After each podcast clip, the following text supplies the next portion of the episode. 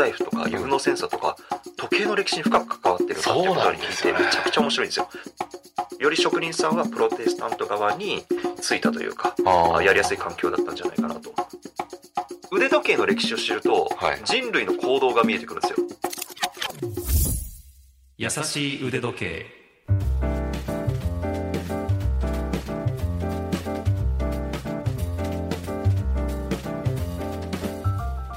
YouTube チャンネル腕時計のある人生の RY です。ラジオ関西アナウンサーの春名優希です。この番組は寝ている時以外はずっと腕時計のことを考えているという RY さんと腕時計のことをもっと深く知りたいと思っている私春名が気ままにトークをする番組となっていますがお手紙を読みたいと思いますおお、私宛てに届いた手紙ですうわすごい。兵庫県丹波篠山市というところのうんマサアッコさんですが、いつも放送を聞いて楽しんでおりますツイッターを見ていましたら私のツイッターですね、うん。プロフィール欄にグランドセイコーなどという文を見つけて、えーつい私のミーハーな心が反応してしまいました。と言いますのも私の娘は岩手の雫石高級時計工房で勤めております、これここまで聞いてるの分かる人は分かると思うんですけど。時計の仕事に携わりたくて入社し現在も盛岡におります、うん。で今日 RY さんは今日はたまたまたまたまですよね、はい、このお手紙があるっていうのを知らなくてですね、ええ。本当にちょっと今日はですねグランドセイコーの 44GS というですね、はい。1968年製のヴィンテージウォッチをつけてるんですけども。半世紀以上前ですね。本当です。なんですけども、えまあ人間の50代とは違いますよね。やっぱり時計のこのグランドセイコーの50年前のはい。時計とは思えないぐらいこう若々しくね凛としてきらびやかな時計にあのなんていうんですかねうん。あんまりどんどんくすんでいくものっていうふうに時計は思っていたんだけれども、はいうん。僕 RY さんのその GS を見てあきらめきって半世紀うん。一世紀うん。持つんだ保たれるんだろういなやーこれ持たせられるブランドってそうはないと思いますよ、ねグランド成功だからだと思います。ですね。いやー今のねこのグランド成功のデザインの元となったと呼ばれる最初のですね、あのモデル 44GS っていうのは、まあ、ログランド成功の歴史の中でも非常にねあの重要な意味を持つほそれこそねあの成功博物館とかでも飾られているような時計なんですけど、まあこのね当時から職人技ってのはすごかったんだなっていうこの見てください。あれですか？はい。どうやって手に入れたんですか？これはですね、まあ、あの中古楽天市場ですよね。をへーこう毎日チェックしてたらですね、うんポンと上がってきて、うわ、これはと思って、ポチッと買ったんだ速攻で購入しました。あの。白文字盤ではい。私はメタルブレスですけど、うん RY さんは黒のレザーブレスですねそういうことですね。はい。非常にこうドレッシーな、えー、38ミリというですね、今のお業界から考えると、まあ、比較的小さめのサイズで薄くって、日付表示もない、本当に時間がわかるだけというシンプルなんだけども、うんシンプルで終わらないこの輝き。えこれはね、やっぱりグランド成功のアイデンティティだと思いますね。シンプルなんだけども、普通じゃない輝きを宿している。まあ、なので、今日のお便りにあったですえね、あの、娘さんがですね、あの、グランド成功のおところで働かれている職人さんということで、本当に私はもう敬意を表したいうん。ね。素晴らしいお仕事をありがとうございますと。娘様のおかげで我々はいや楽しめているっていう本ね当そう思いますね、ええ。あの世界に誇るあのブランドだと思いますし、ねこの職人技本当にねスイスの超高級、一流ブランドと匹敵してもですね全く引けを取らないどころか勝ってると。それぐらい綺麗な時計を作ってるのがグランド成功だと思うので本当にありがとうございますとお伝えしたいですね。グランドセイコーは、まあ、うん。セイコーの中でも、うん。いわゆるランクでいくと一番トップに君臨する、そうですね。オリジナルで言うとそうですね1960年誕生、うんうんうん。まあ、まさにですね当時は世界の、えー高級時計市場というのは、まあ、スイスブランドが独はいはいはい占していたんですけども、そこに追いつけ追い越せということで日本の威信をかけて立ち上がったブランドというふうになってますね。この岩手の雫石、うん。ね素晴らしい、えー場所ですけれども。うん。クォーツは諏訪でしたっけね確かね。クォーツアスワでしたね。ですよね。はい、で、えー機械式時計はこの岩手の方そうです我々が本当にそこから生み出された時計を、はい。い、わゆるつけられているというまさのはにそういうことですよね。こういうつながりもあるというう、ん、いいややでも。本当に嬉しくないですかこれ。うわ手書きで達筆でねしかも。むちゃくちゃかっこいいですよ。はいあの本当にグランド成功が似合うような字をしているというか本当ね。真面目でシャッとしてるんだろうなという。娘さんはいろいろ資格や経験がいるようで職人への道険しいですが頑張っているようですということですからいつか会いに行きたいですね。あーぜひね。ね。あの公募見学させていただけたら嬉しいですよね。頭を下げに行きたいですよね。あなたさんの本当にありがとうございます。お伝えしたいです。はい。優しい腕時計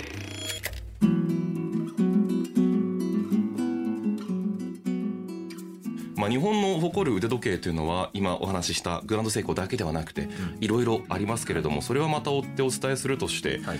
えーまあ、日本の時計はさっきもありましたスイスの時計とまあ比較されることはよくあるし、はい。腕時計ブランドといえばロレックスという話もしました。それぐらい代表的なものっていうのもありましたけれども、時計の産地っていうんですかね、はい。一番作られている盛んな地域といえば、というとやっぱりスイス。うんうん。メイドインンスイスっていう文字はよく見るんですけれども、うんそうですね。なんでそこまで来たんだろうっていうのが。高級時計といえばスイスといううイメージをですね、うん。まあ、皆さん持たれてると思うんですけど、ええ。なんでねじゃあスイスで高級時計ブランド集中してるのかっていうことをですね、まあ、ちょっと簡単に紐解いていきたいというふうに思うんですけどもロレックスってスイスですよね、そう今では。そう S 今ではスイスですね。最初はイギリスだったんですよね。そう。なんかそういうのがありますけどそうそうそう。他に何かあります？かスイスってはいほぼそうオメガもそう？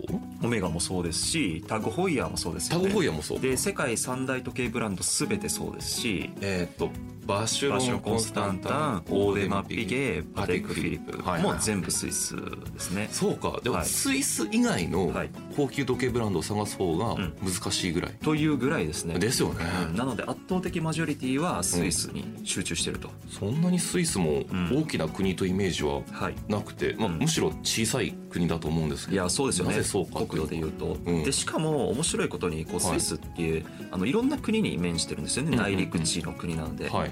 で、えっと、そのスイスの言語っていうのは、はい。今ね62%がドイツ語ドイツ語圏、そしてフランス語圏は23%、はい。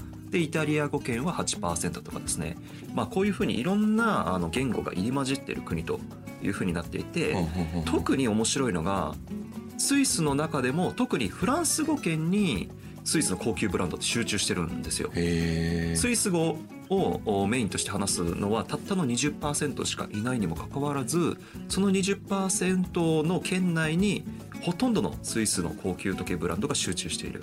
これなんでかっていう、そんな言語うん、が分かれることもあるんですね。いろんな国と接してるから、そううん。いろんな人がそのまあ言うたら入ってきて、はい、で同じ国で生活しているけれど表現が違うみたいなことですかね。日本で言うとね、まあもっと違うかもしれないですもっと違うけれども。うんうんうん。でもその中でもフランス語を話す人は5分の1からそうです。4分の1ぐらいでそこに集中してる、そういうことです。それとなんかフランスになんか背景がありそうだなっていう気はおっしゃる通りでするけどね。ううん。ん、でこれはねあの非常にこう面白いんですけども、まあ、今からですね、まあ、500年以上遡って1500年代にまではい。遡るんですね、このなぜスイスにえー時計ブランドが集まってるのかっていう。そう1500年。そう、はいはい。で、まあ、当時はですねカトリック教会に目を向けると、まあ、カトリック教会というのはですね、まあ、サンピエトロ大聖堂というですね懐かしいですね。あのバチカン四国にあるあの大聖堂ですよね、え。えーの大改修をおするということで、まあ、多額の資金を必要としていたらしいんですよね、当時は。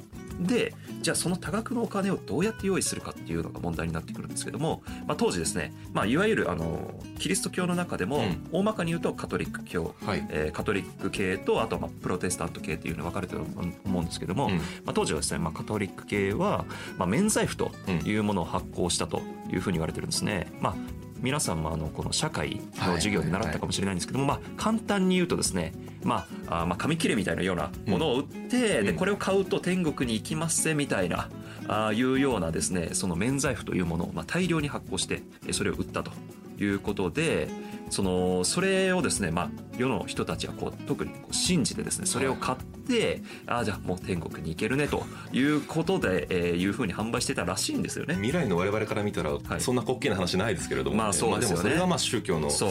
当時はうん。で特にドイツ語ドイツの方でいっぱい売れたみたいなんですよ。はいはいはい。っていうのも、まああ、そのドイツでは主にこうその書かれてる字をあんまりこう読めなかったっていう話も、うん。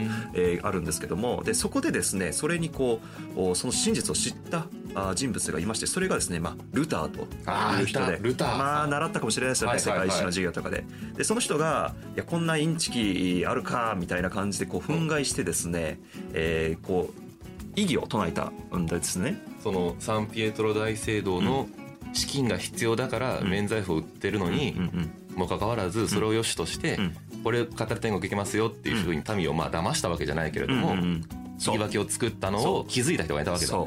でそれがルターでそう。はであのなんて言うんでしょう、まあ、今こう腐敗してんじゃないのかと。あはいはいはいはい。こういう体制はどうかしてると。革命家ができたわけですね。そう、はい。でそれがですね、まあ、プロテスタントの一派というふうに言われていたりしますけども、まあ、それでですね、まあ、なんやかんやって宗教戦争が起こるんですよね、はいはいはい。それがスフランスの国内で起こるわけですよ。はい。で当時の、まあ、あー特に発展してたのはフランスでそこにですね、まあ、宝石業の人とかあいろんな手先が器用な職人さんとかですねまあ、いろんな方がそのフランスで、えー栄えていたわけなんですけどもそういったですね宗教戦争、まあ、特にですね、まあ、ユグノー戦争っていうふうに言われていたりしますけどもありましたねユグノー戦争ね。これもね皆さんもお昔の記憶を引っ張大り出して昔ですよ。習ったかもしれないですけども RY さんは世界史選択でしたか？いや私はね理系だったので全く専攻してなかったですよ社会いらないのか。そうもう理数そう英語ぐらいか。そうなんですけどもまあやっぱり面白かったですよね当時世界史の授業面白いですよね。面白い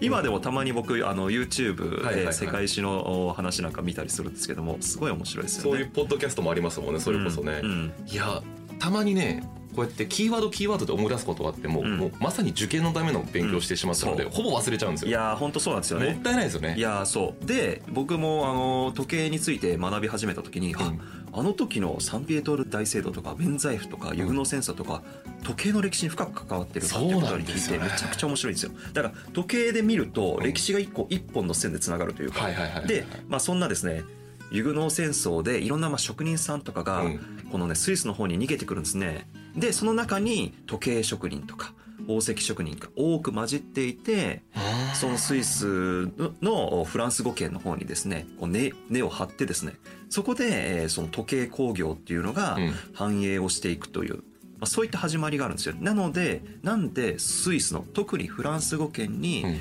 今の高級時計ブランドがそんなにいっぱいあるかということを簡単に紐解いていくと宗教戦争っていうのがあってそこで逃れてきた人たちがスイスのおフランス語圏にこう根を張ったからっていうのがまあ一つの答えになるかなと思いますね。優しい腕時計。スイスはうん世界地図で見るとはい4つの国と接している内陸の国、うん。その中でもフランスで起こった宗教戦争から東へ逃げてきた人がうん。根を張って今でもそのフランス語を話している人たちのような方がはい。そこでそうです。スイスイコール腕時計っていううん。歴史を、まあ、元を作ったっていうことですね。そういうことですね。あの本当に入り組んでるんですよね。うんうんうん。その要はあーそのキリスト教ですよね。えーっていうのはその要はお金稼ぎはいけないことだみたいな。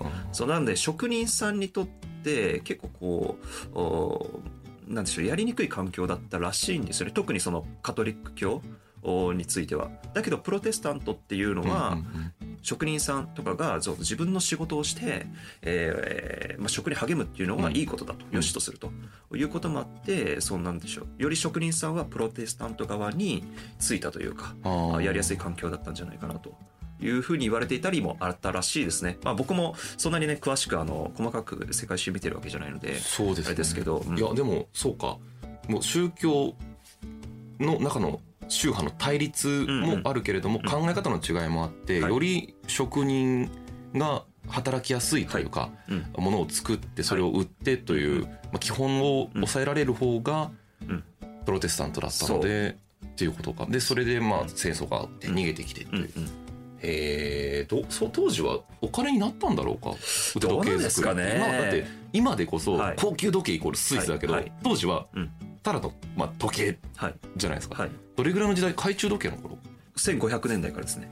だからもうまだ腕に巻かれてない時代ってことですよね、うん。全然巻かれてない。ですよね。はい。置き時計とか。置き時計の時代。壁掛け時計とか。はあはあはあはあ。それぐらいの時代だと思いますね。そうか、はい。じゃあ腕時計が登場するもっと前の話で。もう全然前ですよ。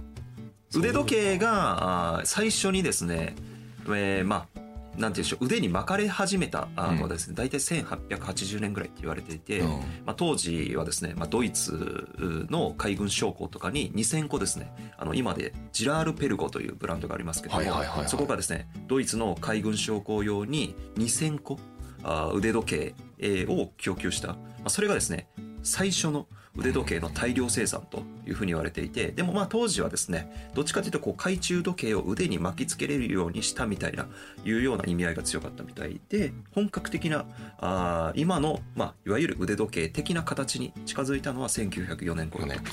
うん、いうふうに言われていたりしますね。前回は時計の始まりですよね。日時計から始まって、うん。水に行って砂に行ってという話をしましたけれども、うん。その中で、まあ、壁掛け時計はい置き時計、うんそのあたりでスイスはいわゆる基礎を築いたということになるわけですね。そうですね。うん。それが今もなおスイスで高級時計が多いという言われているゆえんですかね。スイス小さな国ですよね本当に小さな国なんですけれども、うん。フランスとスイスの間を見るとジュネーブという都市がありまして、これはもう時計好きにとってはまあ本当に有名な都市ですよね。えーうん都市で、まあ、毎回博覧会っていうんですかね。そうですね。えっ、とちょっと前まではこのジュネーブサロンか。はい。っていうのがありまして、まあ、今はねウォッチーズワターズとうんうんいうふうに名前が変わってますけども、えーそういった、まあ、新作発表会といいますか、ええ時計の祭典が、あー行われる場所としても有名ですよね。そうですね、うん。それが、まあ、どうやって日本に入ってきて、うん。いわゆる日本でいくと、まあ、34は有名なブランドうんそれからまあいろいろ小さいブランドもあると思いますけれども、はどう広がっていくかというのはまたうん。次回以降にしたいなと思います。が、よくわかりました。スイスがもともとすごいわけじゃなくて、ん。しっかりとした歴史にうん。のっとってと言いますかね。歴史があってこそ今があるというのが。そうですね。宗教的な対立があって今があると。優しい腕時計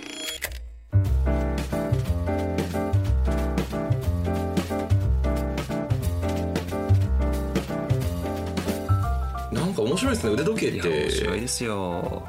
線にさっき一本の線になるっていう話ありましたけど。いやだから腕時計で見ていくと、うん。腕時計の歴史を知ると、はい。人類の行動が見えてくるんですよ。はいはいはい、はい、人類のその行動範囲の広さが見えてくる。うんだから腕時計っていうのは、まあ、なんて言うんでしょう、その、要は戦宗教的な背景があって、戦争の背景があって、それから飛行機が出来上がって、車が出来上がって、人々の旅行が船から飛行機に変わって、うんそれから人類が宇宙に宇宙に行くようになったりとか。そういう、なんでしょう。人類のその用途に合わせて腕時計っていうのは進化を繰り返してきたので、ええ。逆に腕時計を遡ると人類の行動の軌跡が見えてくるというかそこが面白いんですよね。それがもうエジプトのその日時計まで行けるそういうことですね幅の広さと長さとそう。素晴らしいわ。エジプトのあのピラミッドの時代からあー月面着陸の時代まで腕時計で見ると一本の背でつながるっていうね。いやいいですよね。もうロマンがいやめちゃくちゃ面白いですよ。まさに知識とストーリーでもっと好きになるっていうね。うん。キャッチフレーズがありますけれどもこの番組の。まさにそのストーリーの部分で今回はお話をしましたけれども、今回紹介した情報ラジオ関西のトピックスサイトラジトピでも詳しく読むことができます。読んでから聞くもよし聞いてから読み返すもよしということで、えーラジオ関西トピックスラジトピでも公開をしていますのでテキストでも読めます。ぜひもう一度復習したいというあなたはご覧になっていただきたいと思います。それから今日は冒頭でオープニングでお便り紹介しました。これ稀なケースということでメールをお待ちしております、えー、ude.jocr.jp ude で腕です .jocr.jp まで送っていただけますとスタジオに届くということになっています。で RY さんは YouTube チャンネルはい。はい。公開されております。私の YouTube チャンネル腕時計のある人生もですねぜひよろしくお願いします、こう映像で楽しめるようなあーチャンネルになっているのでよりねこうなんでしょう深く楽しめるかもしれないですね。大変ですね私が言うのもなんですけど。物も書いて物書いてや喋って YouTube やって、えええあー本当にありがたいことに忙しくさせていただいてますね。まあ、一人でも腕時計に興味を持ってくれる人が増えればいいなと。僕の目標1億人ですから。え？1億人時計好きを作りたい。そう腕時計好き社会を作りたい。そういうことです。そういうことです。ごもう全員に腕時計ははい。巻かれていてそれぞれがこだわりがあってストーリーがあってある程度の知識があってそうなんですよ。ちょっと目指して頑張っていきましょう。いやそうなんですそしたらね、うん。日本中どこでもこういうふうに楽しく腕時計とかできるじゃないですか。そういう社会の実現を道端で？目指してる。そういうことで。す道端でこれができるっていう。そういうことです。つい一月ほど前はめちゃくちゃねパリッとした見た目の、はい。お二人連れの男性でしたけれども、うん。バーで飲んでたら、はい。その方もグランドセイコーのハイビートじゃなく私ハイビートなんですけど、うん。スプリングドライブつけていて。あ似てますねって言われて、はい。で新ロゴだしあよく似てますねって言ってはい二人で店合いっこして、はい。あスプリングドライブですか。やはり、針の運びが綺麗ですねとかって言って 二人でバーで盛り上がるっていう。いやーいいですね。こういうのがね確かに広まっていけば。いや本当にね腕時計ってコミュニケーションの潤滑油になると思う。そうかついて、うん。そうこれから始まる会話って無限にありますからね。むちゃくちゃありますね、はい。世界が広がります。ということで次回以降もお知識とストーリーで、えー皆様に興味を持っていただけるようにいいトークをしてまいりたいと思います。優しい腕時計そして YouTube チャンネル腕時計のある人生ぜひどちらも登録よろしくお願いいたします。次回も優しいトークお送りいたします。それではまた。